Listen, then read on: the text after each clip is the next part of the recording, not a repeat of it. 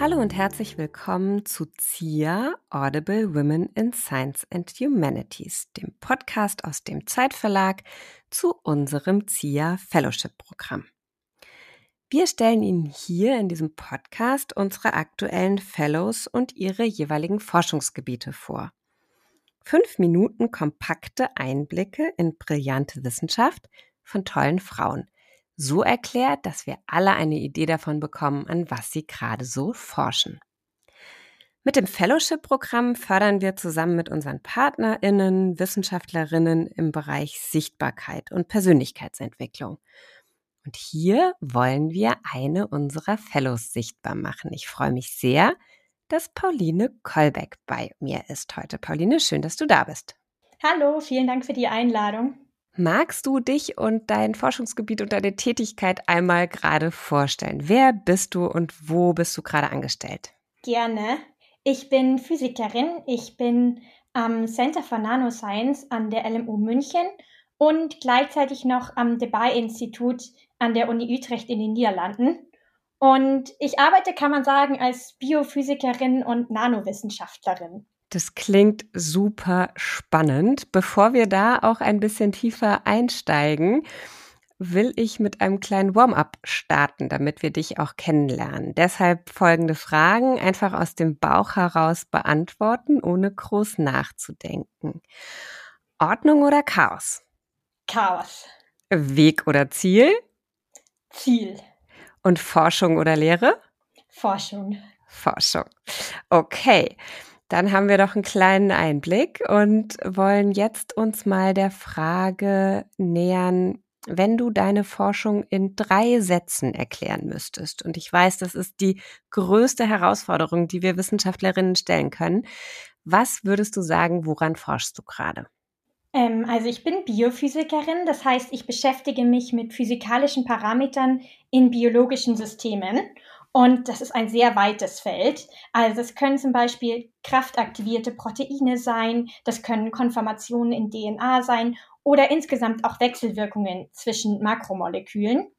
Und darüber hinaus beschäftige ich mich auch damit, wie wir biologische Materialien für uns einsetzen können. Also ich baue zum Beispiel auch Nanosysteme aus biologischen Materialien.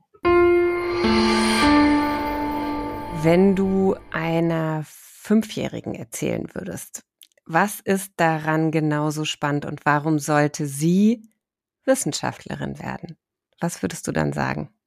Also ich kann dazu erstmal nur sagen, ich war schon als Kind total neugierig und ich glaube, ich habe diese Neugier nie verloren. Und es ist einfach auch das Spannende, dass es so viele Probleme gibt, die einem auch immer wieder begegnen und auch die in vielen Systemen ähnlich sind. Also zum Beispiel ein Projekt, mit dem ich mich beschäftige, ist die Kompaktion des viralen Genoms. Also ein Virus hat ein sehr kleines Kapsid, in dem alles reingequetscht ist sozusagen. Mhm. Ähm, das sind nur wenige, Na also wenige zig Nanometer.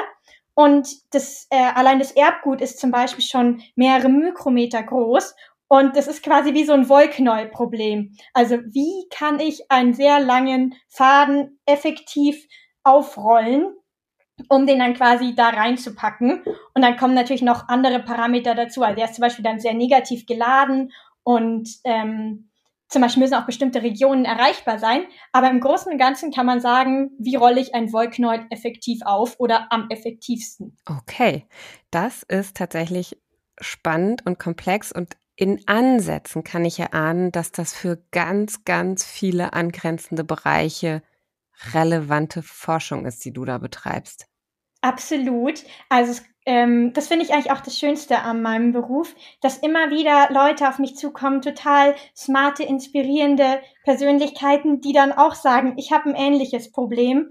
Oder zum Beispiel arbeite ich im Moment auch mit Medizinern zusammen, die ähm, entdeckt haben, dass bei Krebspatientinnen ähm, zellfreie DNA bestimmte Konformationen hat. Und die fragen dann, gibt es da vielleicht einen physikalischen Anknüpfungspunkt oder gibt es eine Möglichkeit, dass ihr uns helfen könntet, herauszufinden, was das genau für Konformationen sind und was die für eine Auswirkung haben. Und solche Projekte finde ich persönlich immer am spannendsten.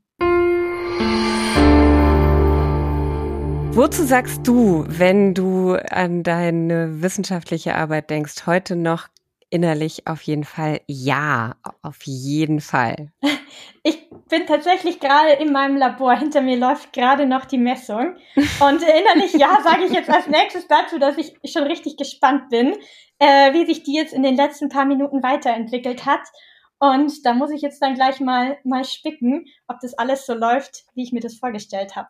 Super spannend. Damit hast du uns auch gedanklich kurz mit auf die Reise ins Labor genommen. Dank dir ganz sehr dafür, Pauline, dass du dir die Zeit genommen hast, dass unsere HörerInnen da heute einen kleinen Einblick bekommen haben. Und wer mehr dazu wissen will, kann dich sicherlich über uns kontaktieren. Eine tolle Expertin in dem Bereich der effektiven Wollknoll aufrollen in der Nanomaterialien äh, äh, Biophysik. Ich äh, finde es total spannend, freue mich, dass wir mehr von dir sehen und hören werden und wünsche dir heute noch einen schönen Tag. Ja, gerne. Vielen Dank für die Einladung. Tschüss.